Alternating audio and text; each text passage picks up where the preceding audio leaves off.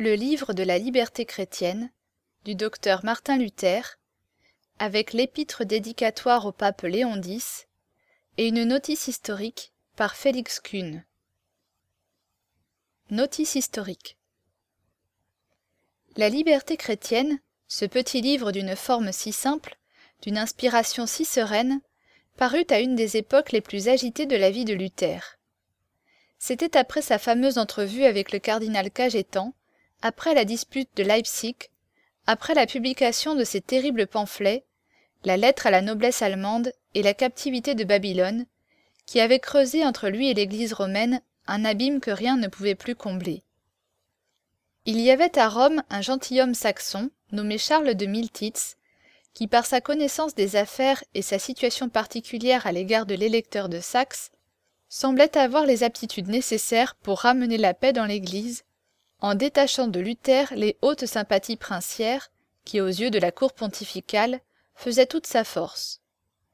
Miltitz était un homme jeune, spirituel, mondain, sans préjugés. Camérier et secrétaire du pape Léon X, il cherchait à plaire et y réussissait pleinement grâce à son esprit facile et à des manières très libres.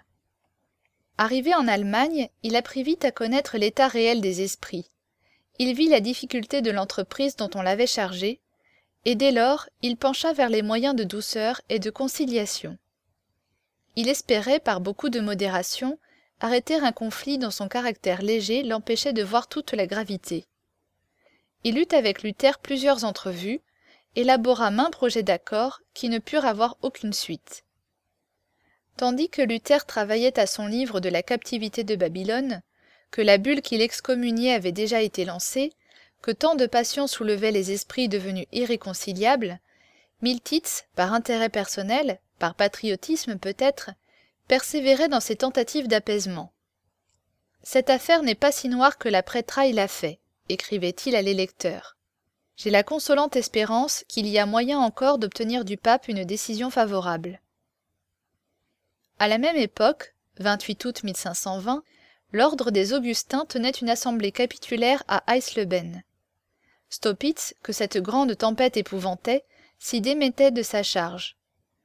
Miltitz se rendit au milieu d'eux, leur parla, les conjura d'enjoindre à Luther d'écrire au pape une lettre dans laquelle il lui donnerait l'assurance que jamais il n'avait eu l'intention d'attaquer sa propre personne.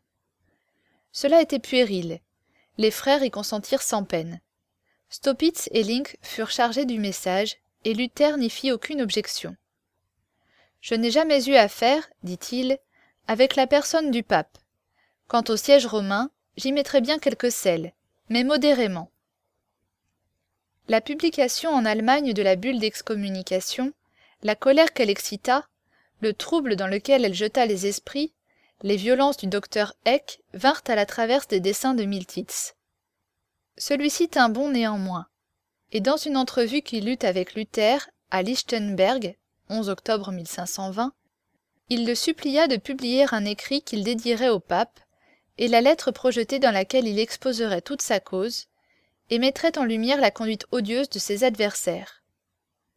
Et pour qu'on ne le soupçonnât point d'avoir écrit sous l'influence de la peur, il lui conseilla de dater cette lettre du 6 septembre, époque à laquelle la bulle n'était point encore connue en Allemagne. Miltitz espérait que le pape, mieux informé, ouvrirait les yeux sur le danger de la situation et ne serait pas fâché de retenir ou de modérer les effets de l'excommunication.